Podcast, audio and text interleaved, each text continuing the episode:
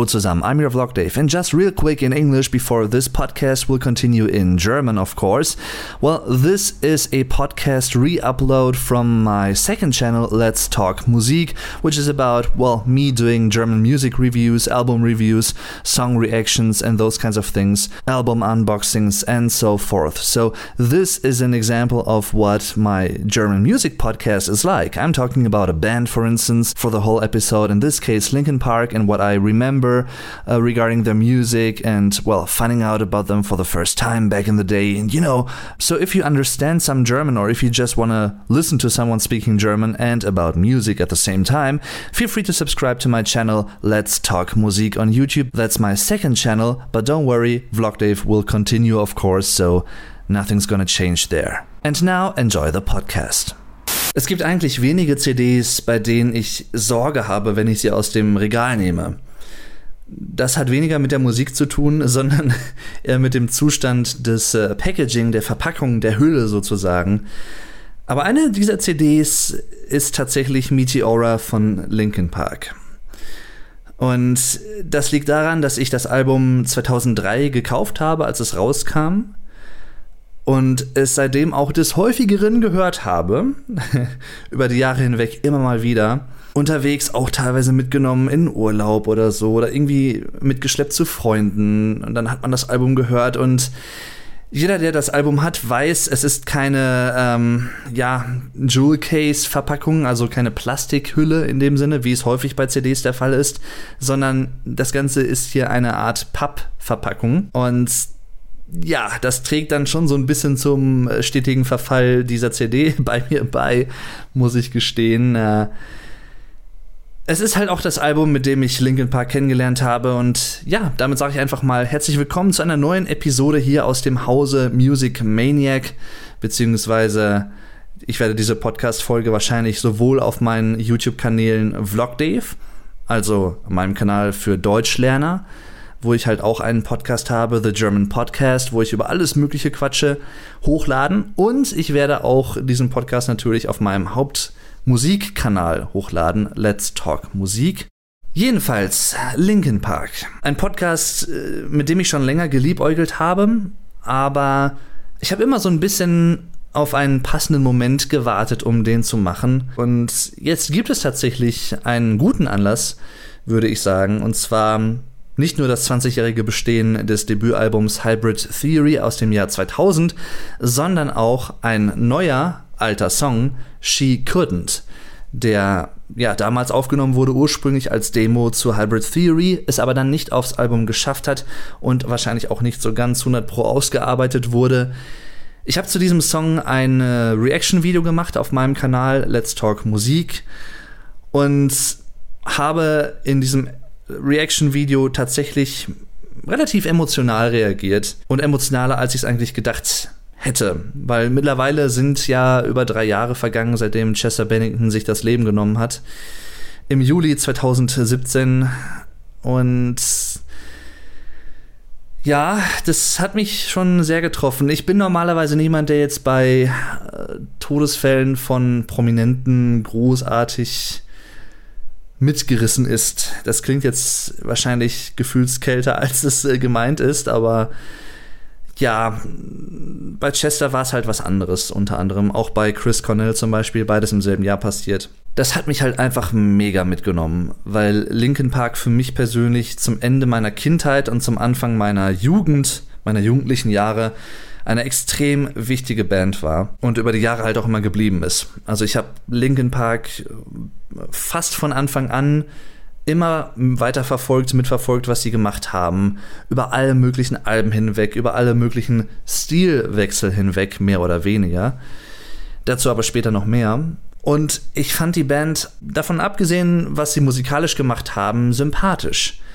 Weil man auch auf diversen DVDs zum Beispiel oder Interviews oder auf Veranstaltungen, wo auch immer sehen konnte, dass sie wirklich einen sehr engen Draht zu ihren Fans haben und zu den Hörern ihrer Musik. Und das habe ich immer sehr bewundert. Ich glaube, das war auch auf irgendeiner DVD drauf oder so oder in irgendeinem Interview, dass Linkin Park sich sehr früh in ihrer Karriere eine Domain haben sichern lassen. Also linkinpark.com.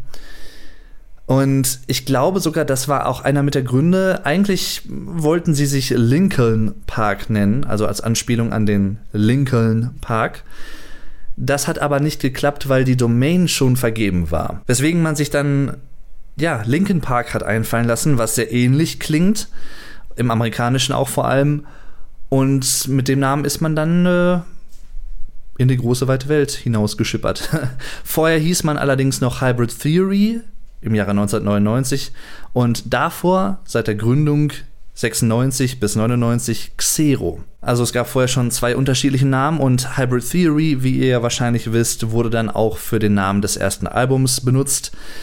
Ja, The Rest is History eigentlich. Das Album ist nicht nur das erfolgreichste gewesen, was ich glaube 2001 verkauft wurde, sondern auch das erfolgreichste Album des Jahrzehnts, der 2000er, also 2000 bis 2009 bzw. 10, je nachdem wie man es sieht.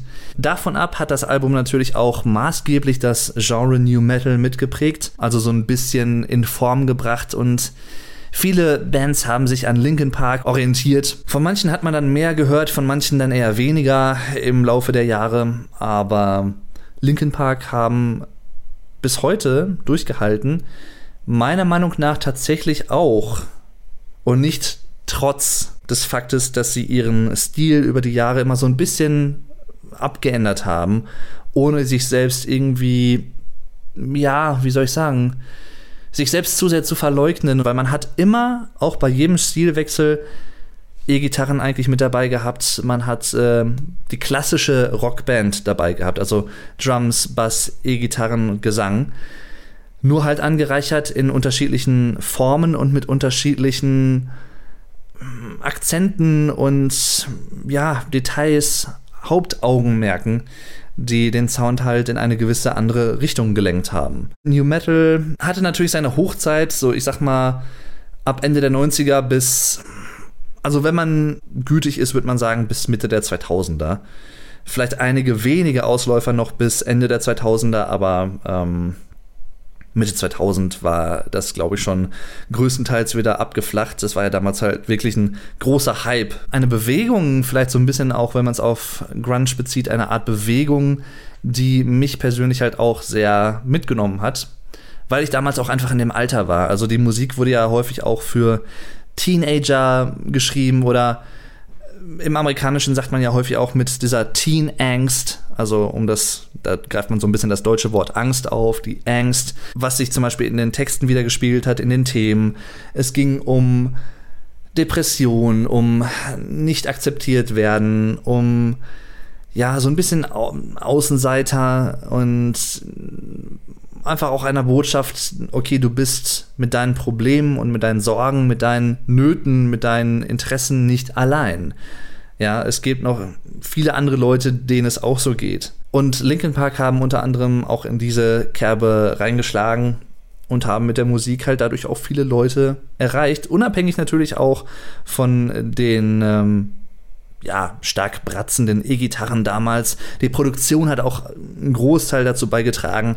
Nicht nur auf Hybrid Theory, sondern auch vor allem, wie ich finde, auf Meteora, wo die Gitarren noch mehr nach vorne bratzen und man so richtig Gitarrenwände hat, die sich in die Gehörgänge spülen. Das hat mich damals halt enorm fasziniert und beeindruckt. Und tut es eigentlich bis heute. Also, wenn ich heute Meteora höre, oder zum Beispiel mal irgendwie, weiß ich nicht, Somewhere I Belong im Supermarkt im Radio läuft oder was, keine Ahnung, dann denke ich halt nach wie vor, das ist halt genau die richtige Art von Produktion, von Sound für diese Art von Musik. Also überhaupt nicht lasch, sondern richtig, um es mal vulgär zu sagen, in die Fresse. Die Produktion ist halt so knackig, so klar, so druckvoll gerade auch im Gitarrenbereich, die halt ein stilprägendes Element auch sind, gerade auch im New Metal natürlich sehr wichtig. Auf Meteora ein bisschen weniger verspielt als auf Hybrid Theory, dafür aber mehr konstant in die Fresse mit langgezogenen Power Chords und solchen Sachen. Ah, einfach schön. Und damit komme ich vielleicht auch einfach mal zu der Zeit, ja, in der ich Linkin Park überhaupt für mich entdeckt habe. Und das war tatsächlich damals, muss man vielleicht für ein paar jüngere Leute sagen, die den Podcast hören, die, die, ja, die Anfang der 2000er vielleicht nicht so miterlebt haben, weil sie noch zu jung waren oder vielleicht sogar noch nicht geboren wurden, waren oder so, keine Ahnung. Kann ja alles sein. Man darf sich ja nicht äh, was vormachen. Die Leute, die 2005 geboren wurden, die sind heute auch schon 15, also, ne? Äh, nur mal so am Rande, damit man sich wieder alt fühlen kann. Äh, also ich bin Jahrgang 91 und als Meteora rauskam, war ich knapp 12. Und ich habe damals halt auch sehr viel Musikfernsehen zum Beispiel geschaut, auch so nachmittags so ein bisschen nebenher laufen lassen beim Hausaufgaben machen oder generell einfach. Und dann gab es ja, weiß ich nicht, MTV, Viva, Onyx gab es auch noch. Und auf Viva kam zum Beispiel des häufigeren Get the Clip. Das war so eine Show, da hatte man verschiedene Musikvideos zur Auswahl und man konnte entweder, ich glaube, anrufen oder SMS schreiben. Das war halt noch die Zeit vor Smartphones und vor WhatsApp und es gab auch noch nicht mal Facebook und gar nichts, noch kein YouTube, nichts. Also man war wirklich eigentlich, wenn man neue Musik kennenlernen wollte oder Musik hören wollte, auf ähm, ja, Musikfernsehen angewiesen, also vor allem auch wenn man Musikvideos sehen wollte.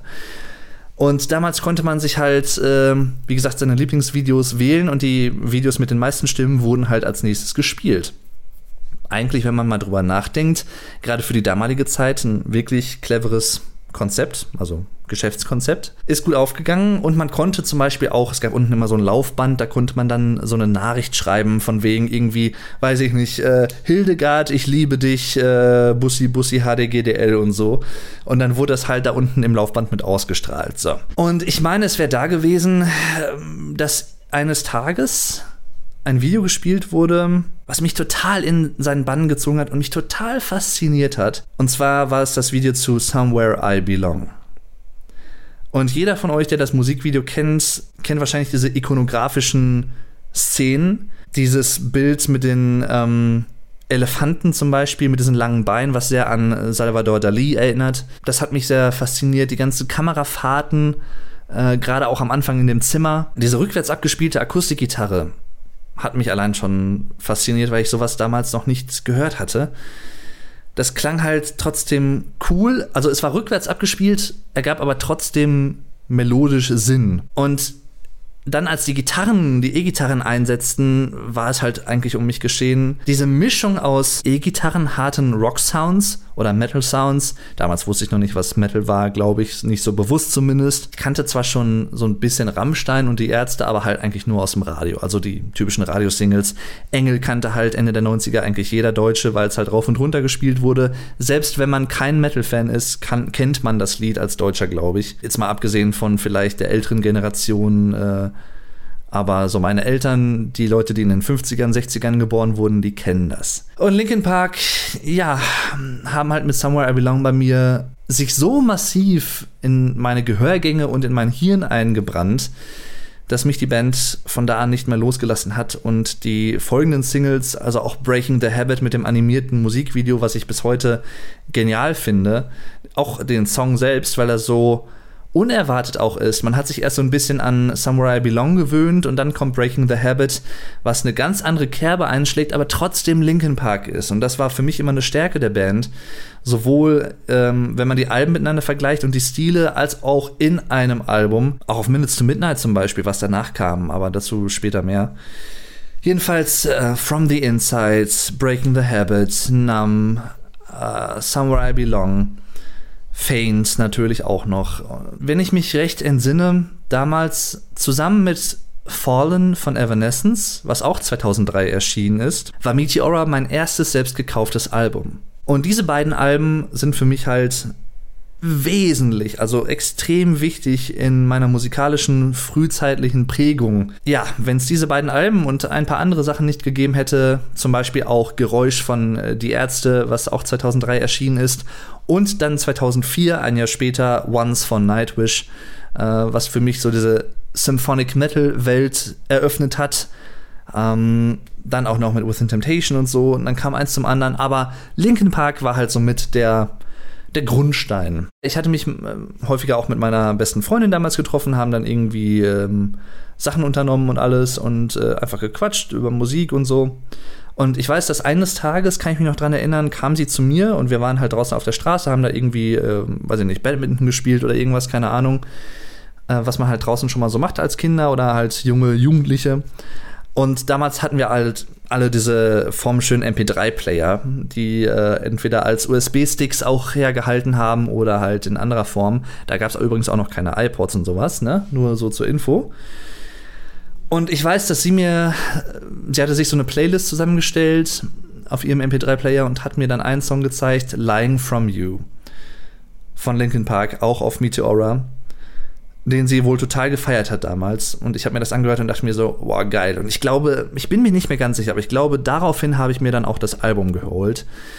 Und hab's rauf und runter gehört. Ich hatte damals auch einen Discman und hab abends, ähm, ja, vorm Schlafengehen halt dieses Album gehört im dunklen Zimmer und so und halt dann nur dieses Album volle Lautstärke. Oder auch beim Baden zum Beispiel. Ich hatte so einen portablen CD-Player auch dabei da habe ich einige Sachen damals gehört, ähm, so als Bademusik sozusagen. Das hat mich so nachhaltig beeindruckt, dass ich direkt ein Fan von Linkin Park geworden bin. Damals kannte ich übrigens Hybrid Theory noch gar nicht. Das habe ich erst später ja mehr kennengelernt, eigentlich als YouTube dann aufkam, 2005 rum und halt in Deutschland vor allem auch ab 2006 aufwärts da habe ich dann halt auch One Step Closer zum Beispiel kennengelernt, weil das halt, ja, Musik war halt auch eines der ersten äh, Dinge, was auf YouTube hochgeladen wurde. Dann, ja, ich habe mich halt in der Zwischenzeit zwischen 2003, Meteora und 2007, dem nächsten Studioalbum, dem dritten, Minutes to Midnight, mit vielen anderen Bands beschäftigt und habe meinen musikalischen Horizont auch erweitert. POD für mich entdeckt, Limp Bizkit, ähnliche Sachen, ne? Und 2007 kam dann Minutes to Midnight, klopfte an die Tür. Die erste Single What I've Done klang sofort anders, auch von der Produktion her ein bisschen zurückhaltender, ein bisschen trockener, aber auch sehr mitreißend. Also es hatte immer noch, gerade auch der Anfang mit diesem Piano und dem, diesen elektronischen perkussiven Elementen, hatte halt direkt immer noch so einen Linkin Park Flair, aber es klang anders. Für mich persönlich aber nicht störend. Ich war zwar ein mega Fan von den ersten beiden New Metal Alben, aber ich habe mich halt darauf eingelassen, so wie ich es eigentlich auch bis heute mache, bin ich eigentlich auch ähm, froh, dass ich so drauf bin, dass ich mich nicht einfach aus Prinzip vor neuen Sachen verschließe. Das machen viele Leute leider und ich meine, wenn sie wollen, sollen sie es machen, aber ich glaube, den Leuten geht dann einfach so ein bisschen was flöten. Aber ich meine, davon abgesehen, als Musiker oder als Künstler glaube ich, dass man es den Fans eh nicht recht machen kann. Macht man das Gleiche wie vorher, also hätten Linkin Park ein drittes Album in dem Stil von Hybrid Theory und Meteora gemacht, hätten die Leute gesagt, boah, das ist ja voll langweilig, genau dasselbe wie vorher, nichts Neues.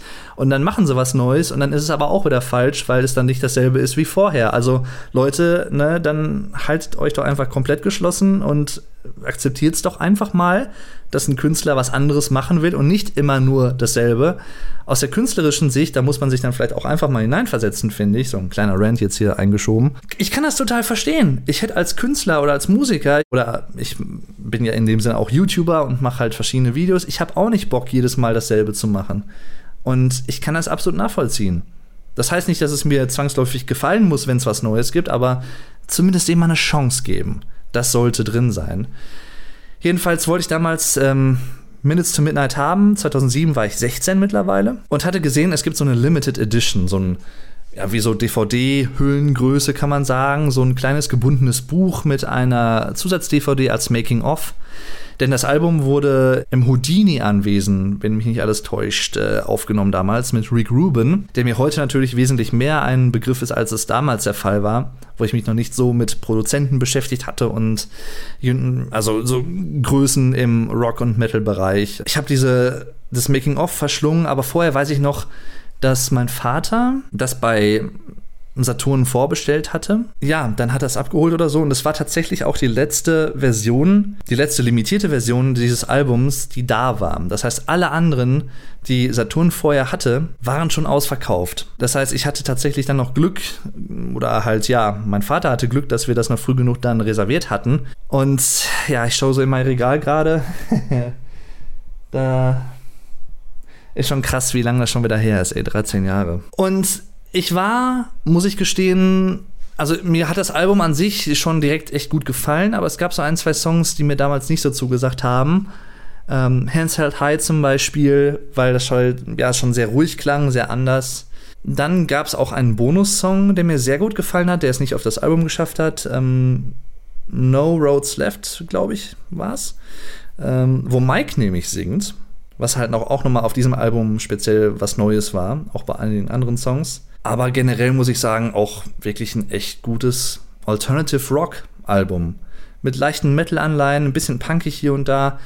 In dem Sinne eigentlich relativ viele Ähnlichkeiten zu The Hunting Party von 2014, dem vorletzten, oder bis jetzt zumindest vorletzten Linkin Park Album. Wieder eine Rückbesinnung auf den ursprünglichen Stil, so ein bisschen zumindest Metal, Rock. Das ähm, hat mich auch schon beeindruckt war halt auch trotzdem weiterhin noch Linkin Park Fan und habe mich halt auch so weiter mit dem Album beschäftigt, dass es irgendwann halt auch einfach so komplett gezündet hat für mich, dass ich halt auch alle Songs eigentlich irgendwo mochte. Und dann kam so ein bisschen erst eine Phase für mich, die ich ein bisschen schwierig fand mit A Thousand Suns. Natürlich auch vorbestellt gehabt, soweit ich mich erinnern kann. Und 2010 war ich so am Ende meiner Gymnasiallaufzeit. Ich habe 2011 Abi gemacht. 2010 war ich halt in der 12. Klasse und hatte halt mit einigen Schulfreunden dann ähm, Karten für das Konzert in Köln gekauft. Auf den oberen Rängen waren wir, also waren jetzt nicht im Innenraum, aber es war trotzdem eigentlich ein schönes, schönes, schönes Konzert. Leider mein einziges Linkin Park Konzert. Es hätte eigentlich noch ein zweites geben sollen, aber dazu gleich auch noch mehr. Chester Bennington live zu hören, wenn er wirklich screamt, das hat einfach so eine Urkraft in sich irgendwie, wenn er das gemacht hat. Das, das klang halt so brachial einfach und so kompromisslos jedenfalls, stark einfach, ausdrucksstark, expressiv. Aber es war halt die A Thousand Suns Tour und jeder, der die Band kennt, weiß, dass A Thousand Suns so ein bisschen die Gemüter gespalten hat.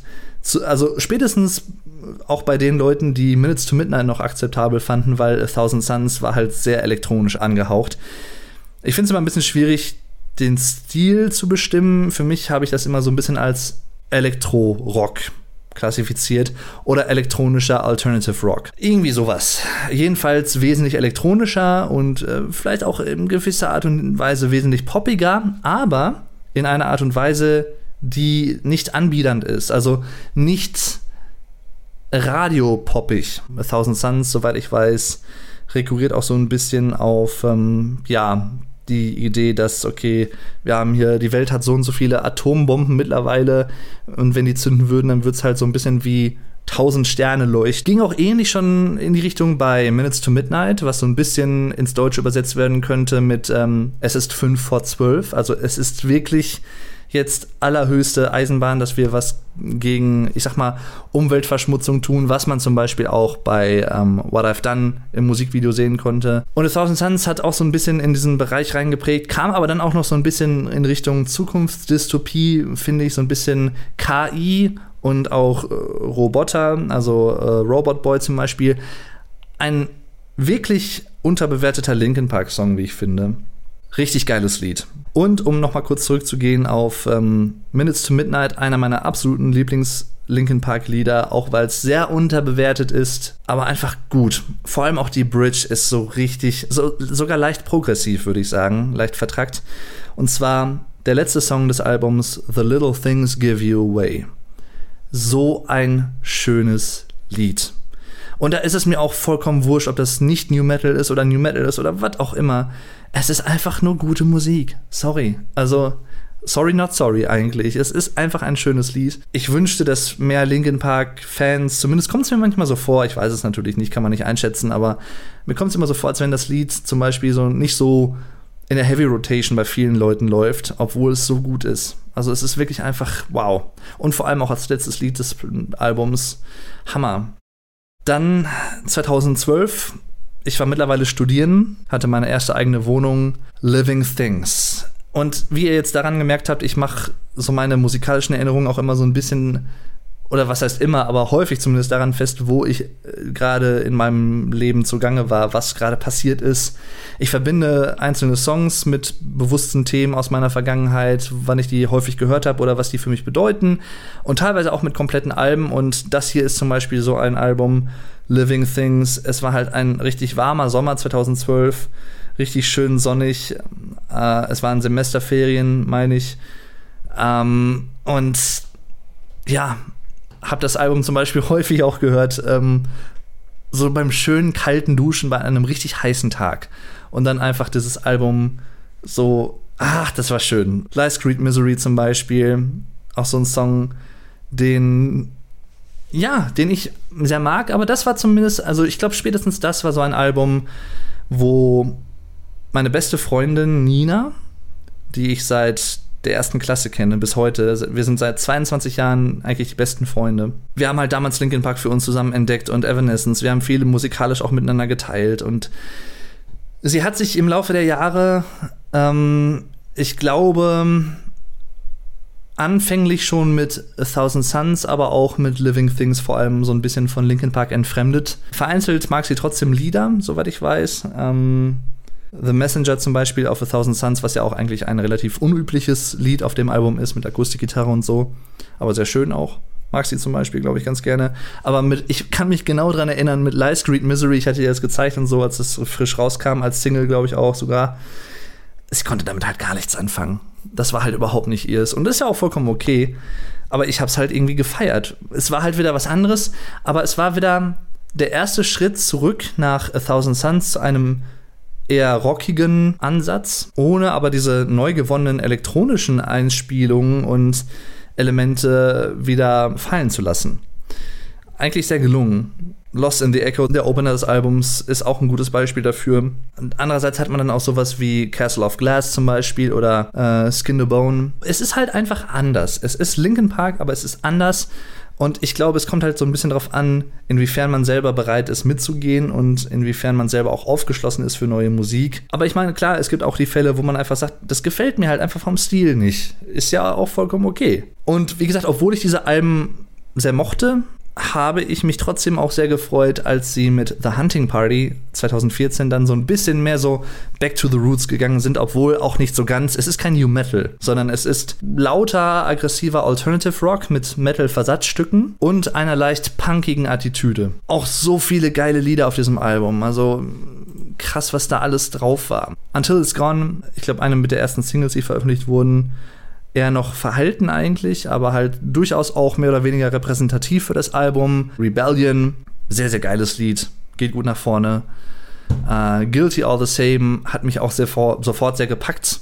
Final Masquerade auch sehr, sehr schöner Chorus, sehr, sehr schöne Melodien. Und auch so ein bisschen auch die, die Gastmusiker dabei, also von Helmet zum Beispiel, Paige Hamilton, dann Darren Malakian von System of a Down und sogar Tom Morello von Rage Against the Machine. Rakim auch äh, in der Rap-Sektion. Gerade auch die Bridge von Guilty All the Same, das war halt so richtig Rückbesinnung auf Hybrid Theory, fand ich. Selbst als jemand, der die anderen Alben auch sehr mag, es ist halt einfach schön, wenn eine Band manchmal auch so einfach so einen Fingerzeig zu ihren Anfängen einbaut. Das hat mich sehr, sehr gefreut. Und es war auch, glaube ich, ein sehr erfolgreiches Album. Ich habe mir damals so diese ähm, Limited Edition, glaube ich, geholt mit einem T-Shirt dabei und was nicht alles. Habe ich, glaube ich, auch ein Unboxing so gemacht. Und ja, dann kommen wir so langsam in traurigere Gefilde. Manche würden auch sagen, musikalisch gesehen.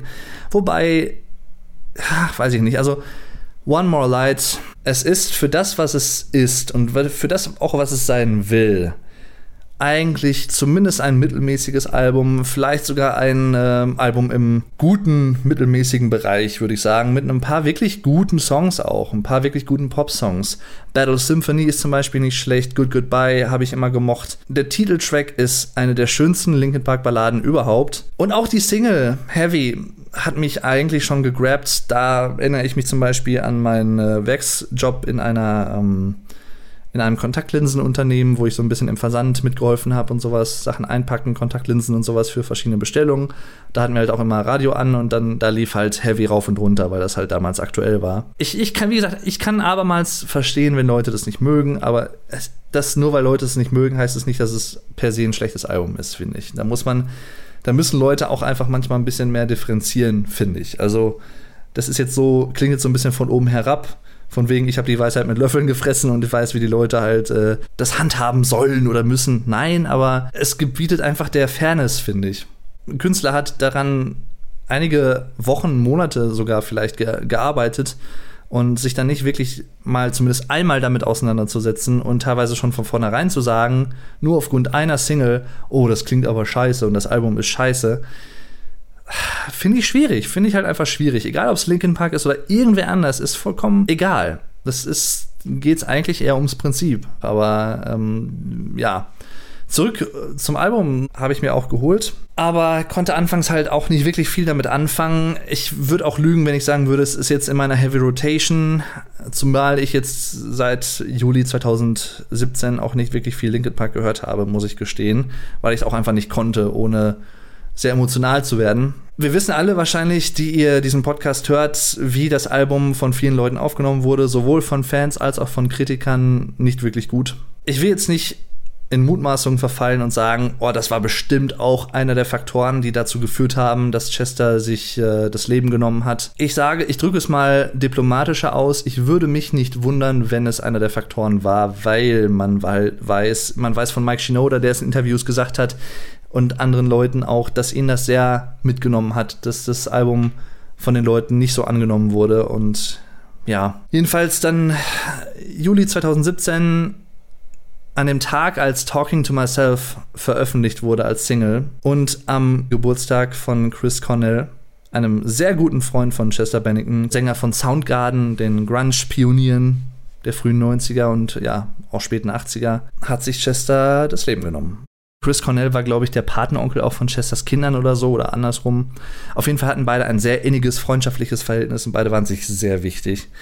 Chris Cornell hatte sich im Mai das Leben genommen und das hat Chester halt auch richtig zugesetzt. Ich glaube, sie waren einmal bei Jimmy Kimmel auch eingeladen in Amerika, Talkshow. Und das war, glaube ich, in dem Zeitraum. Und dann haben sie sich halt spontan dazu entschieden, One More Light als Lied zu spielen. Das konnte Chester halt auch ab einem gewissen Punkt nicht mehr ähm, zu Ende singen, so wirklich, weil er halt den Tränen nahe war, weil halt äh, ihn das sehr getroffen hat. Kann mich daran erinnern, ich war bei einem Kumpel zu Gast, auch bei einem YouTube-Kollegen, Get Germanized. Ähm, und ein gut, sehr guter Freund von mir. Und wir waren im neuesten Spider-Man-Film im Kino. Und das muss dann irgendwie später Abend gewesen sein. Ich denke mal so 22 Uhr, 22.30 Uhr rum. Wir sind dann wieder zu ihm gefahren, aus dem Auto gestiegen, ins Haus rein, so Schuhe aus und sowas. Wo ich wollte gerade auf Toilette gehen, guckte aufs Handy und las dann nur irgendwie Chester Bennington tot aufgefunden von TMZ. TMZ ist ja so ein amerikanisches Klatschmedium, was so ein bisschen auch schon mal so Falschmeldungen wohl in der Vergangenheit berichtet hat. Deswegen habe ich erst so gedacht, okay, vielleicht ein Hoax, hoffentlich ein Hoax. Man wusste zwar irgendwie, dass Chester natürlich auch viele Dämonen hatte, also seine Kindheit war auch nicht glücklich, ist missbraucht worden, ähm, hat auch unter Depressionen gelitten. Ich meine, man muss jetzt kein Psychologe sein, um das zu erkennen, einfach wenn man auch viele Linkin Park Songs hört und auch auf die Lyrics achtet. Gängige einschlägige Medien aus Deutschland, also die jetzt nichts speziell mit Musik zu tun haben, sei es irgendwie, weiß ich nicht, Welt, äh, Fokus, Spiegel, Taz, Zeit, Tagesschau, immer mehr haben das gesendet und äh, ja im Ticker gebracht. Dann kam irgendwann auch ein Tweet von Mike. Ich weiß jetzt nicht mehr den genauen Wortlaut, aber so nach dem Motto: ist schwer zu glauben, schwer in Worte zu fassen, aber ja, es stimmt und es gibt mehr Infos, sobald wir äh, mehr haben. Und das hat mich halt richtig aus der Bahn geworfen, weil Linkin Park für mich halt eine extrem wichtige Band war, wie ich am Anfang des Podcasts gesagt habe. Und immer geblieben sind über die Jahre. Ich fand eigentlich immer ganz cool, was sie gemacht haben, über all ihre Phasen hinweg. Ich fand die einfach sausympathisch. Ja, ich habe denen den ganzen Erfolg, die ganzen Millionen, die sie gemacht haben, mit der Musik im Laufe der Jahre gegönnt. Es gab dann, ich glaube, am 1. Oktober 2017 ein Benefits-Konzert, circa drei Stunden lang, was auch live auf YouTube übertragen wurde und bis heute das letzte Konzert der Band ist, wo die Band Lieder gesungen hat mit verschiedenen Gastmusikern, also unter anderem äh, Leuten von Blink 182 war, glaube ich, dabei und zig verschiedene Leute. Das Ganze kann man auch immer noch auf äh, YouTube finden, auch auf dem Linkin Park-Kanal. Ich konnte aber eine Zeit lang halt wirklich nicht Linkin Park hören nach dem Tod von Chester, weil mich das einfach zu sehr hätte mitgenommen, emotional. Und mittlerweile geht es wieder besser. Aber ich habe halt auch gemerkt, als ich jetzt zu She Couldn't veröffentlichen, also eine Reaction gemacht habe, dass ich äh, während der Reaction auch so ein bisschen Pipi in den Augen hatte halt, weil ja, ist halt so. Man, es lässt einen dann doch irgendwie nicht los, auch wenn es schon drei Jahre her ist. Oder andere würden auch vielleicht sagen, erst drei Jahre her. Jedenfalls, ähm, als Anekdote, die ich vorhin schon mal kurz angerissen hatte, dass ich Linkin Park eigentlich ein zweites Mal hätte, ja, live gesehen hätte, planmäßig. Get Germanized und ich hatten eigentlich eine Akkreditierung für das Hurricane Festival 2017. Und da waren Linkin Park halt auch einer der Headliner. Und dann ist es leider so gekommen, dass Vuko, also Get Germanized, echt guter Freund, äh, halt auch sehr krank geworden ist. Also hatte halt so Grippe, Sommergrippe und das Wetter war halt auch richtig beschissen, schon seit einigen Tagen. Und wir haben dann halt entschieden, okay, wir haben jetzt zwar den ganzen, das ganze Zeug schon eingekauft, weil für so ein Festival bereitet man sich natürlich auch früh genug vor und kauft zig Sachen ein. Und auch gar nicht mal, also nicht gerade günstig, sagen wir es mal so, weil, ne, man muss sich irgendwie verpflegen. Ähm, dass wir dann schweren Herzens gesagt haben, ja, wir können das halt leider nicht machen. Alleine wollte ich halt auch nicht hin, das fand ich dann auch irgendwie blöd. Das war halt Ende Juni. Das war eins der letzten Konzerte von Linkin Park. Und dann, wie gesagt, am 20. Juli hat sich dann Chester das Leben genommen. Ja. Das nochmal als weitere Anekdote mit Linkin Park. Und jetzt 2020 Hybrid Theory feiert 20-jähriges Jubiläum. Es gibt bald ein Boxset, was glaube ich irgendwie knapp 200 Euro kostet, mit drei kompletten Live-Konzerten und irgendwie noch DVDs dazu und dem Album und äh, unveröffentlichten Demosongs, unter anderem auch Shikund, was jetzt veröffentlicht wurde, offiziell das erste Mal. 2009 war es, glaube ich, schon mal auf einem Demo-Sampler verfügbar, allerdings da halt in schlechter Qualität, so sehr mit äh, Rauschen und Knacksen im Hintergrund und sowas. Das heißt, jetzt zum ersten Mal richtig veröffentlicht. Und wenn man das hört, finde ich, dann kommen sofort diese Gefühle von der Anfangszeit von Linkin Park wieder hoch. Ähm, ja, und es hat mich halt deswegen auch sehr mitgenommen. Könnt ihr euch sehr gerne auf meinem Kanal anschauen, wenn ihr möchtet. Let's Talk Musik. Ich hatte erst überlegt, ob ich in dem Video Abwege erörtere, wie ich denke, wie Linkin Park weiter verfahren könnten oder wie ich mich freuen würde, sagen wir es mal so, wie sie weiter verfahren könnten jetzt in der aktuellen Situation. Natürlich wurde die Band des Häufigen auch schon gefragt, okay, was habt ihr geplant? Macht ihr noch mal was? Wollt ihr euch neuen Sänger suchen? Wollt ihr vielleicht auch einfach zu fünft weitermachen mit Mike als Sänger oder so? Oder löst ihr euch auf? Gründet ihr eine neue Band? Macht ihr alle Solo-Sachen? Es gibt ja so viele verschiedene Möglichkeiten und man weiß es halt einfach noch nicht genau. Mike hat ja Post-Traumatic veröffentlicht und jetzt vor kurzem auch eine, eine Art Twitch-Album, also mit Liedern, die er auf Twitch mit äh, Zuschauern live aufgenommen hat und gewerkelt hat. Und jetzt, glaube ich, auch sogar noch ein zweites davon. Die eine Hälfte des Albums, Post-Traumatic von ihm, wurde geschrieben vor dem Linkin Park-Konzert, diesem Benefits-Konzert, was ich vorhin angesprochen hatte, drei Stunden Anfang Oktober 2017. Und die andere Hälfte der Songs und auch die Texte vor allem wurden danach geschrieben. Das ist wirklich sehr interessant, weil es gibt halt Lieder, da merkt man richtig, okay, Mike benimmt Bezug auf dieses Konzert und wie er sich vorher fühlt und diese Erwartungshaltung vielleicht von Leuten und sowas und wie manche Leute auf Chesters Tod reagiert haben und ähm, manche auch sehr merkwürdig wohl reagiert haben, welchen Lyrics das richtig entnehmen konnte. Sehr interessantes, auch sehr gutes, sehr gefühllastiges Album, sehr emotional, kann ich sehr empfehlen, aber ist halt auch schon, um es mit Linkin Park zu sagen, heavy. Also emotional heavy. Mich würde halt interessieren, was denkt ihr? Sollten Linkin Park mit einem neuen Sänger weitermachen unter dem Namen Linkin Park? Glaubt ihr, er würde, egal welcher Sänger das ist, ob bekannt oder unbekannt, glaubt ihr, dieser Sänger hätte eine reale Chance von Fans angenommen zu werden als neuer Linkin Park Sänger? Oder würden Leute halt sagen, ah, wenn es nicht Chester ist, dann ist es kein Linkin Park? Es wird sowieso beide Lager geben oder würde es das ist mir schon klar, aber ich würde ihnen auf jeden Fall eine Chance geben. Klar, also da, da führt sowieso kein Weg dran vorbei. Ich finde, das ist, wie gesagt, da komme ich wieder zu meiner Prämisse. Man sollte fair sein als Musikkonsument und nicht äh, von vornherein sagen, nee. Was ich schwierig fände, muss ich gestehen, aber ist, wenn die Jungs sich entscheiden sollten, wir machen nur noch zu fünft weiter mit Mike als Sänger. Weil Mike ist kein schlechter Sänger, ganz und gar nicht, aber er kann halt einfach nicht screamen oder halt auch schauten. Er hat, glaube ich, nicht diese stimmlichen Qualitäten, die manche Linkin Park-Lieder brauchen. Eine Band-Neugründung unter anderem Namen, vielleicht dann mit anderem Sänger. Und ja, eventuell könnte man ja trotzdem dann noch mal vereinzelt auch Linkin Park Lieder spielen. Das wäre ja dann trotzdem möglich. Nur weil es halt nicht mehr Linkin Park heißt, heißt es ja nicht, dass man die Songs nicht mehr spielen könnte. Oder zumindest einige davon. Ich habe schon überlegt, was ich eigentlich einen coolen Zug fände, aber auch da gäbe es sicherlich wieder negative Argumente dagegen. ähm, ist, wenn sie wirklich einfach eine Bandneugründung machen und sich wirklich dann einfach wieder Xero nennen oder Hybrid Theory. Fände ich eigentlich gar nicht mal blöd. So, Back to the Roots, aber halt anders. Fände ich interessant. Sagen wir es mal so. Finde ich interessant.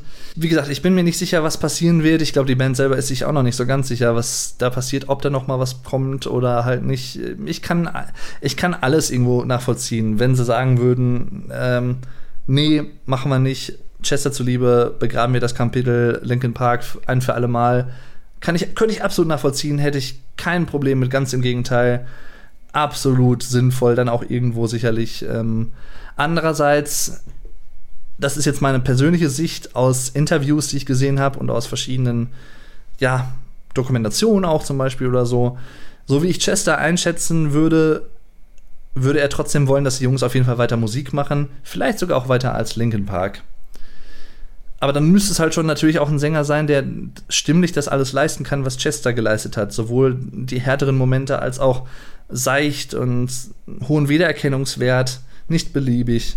Schwierig, schwierig. Aber ist ja eh alles nur Mutmaßung. Ich glaube, da bleibt uns nichts, nichts anderes übrig, als einfach abzuwarten. Das soll es jedenfalls gewesen sein von meinem Podcast zu Linkin Park, meinen Erinnerungen an die Band und meinem Werdegang mit ihnen. Ich habe wahrscheinlich ein paar Sachen vergessen, die mir jetzt nicht eingefallen sind. Ich habe mir jetzt kein Skript gemacht, wie ihr wahrscheinlich gemerkt habt, sondern ich mache das ganz gerne so aus dem Stehgreif. Hat auch auf jeden Fall gut getan, über Linkin Park zu sprechen und das einfach mal rauszulassen. She Couldn't ist ein richtig, richtig geiles Lied. Hört es euch auf jeden Fall an. Auf YouTube äh, wurde es veröffentlicht zum Beispiel oder auch auf Spotify. Es ist halt, wie gesagt, ein alter Linkin Park Song von 99, aber richtig schöne Melodie, richtig, ja, Ohrwurm wirklich auch. Danke jedenfalls für eure Aufmerksamkeit, danke fürs Zuschauen, danke fürs Zuhören, wie auch, wie auch immer ihr den Podcast gehört habt. Empfehlt mich gerne weiter, würde mich sehr freuen. Und dann würde ich einfach sagen, bis zum nächsten Mal. Gehabt euch wohl. Recht herzlichen Dank für die Aufmerksamkeit und tschüss, euer Dave. Rock on.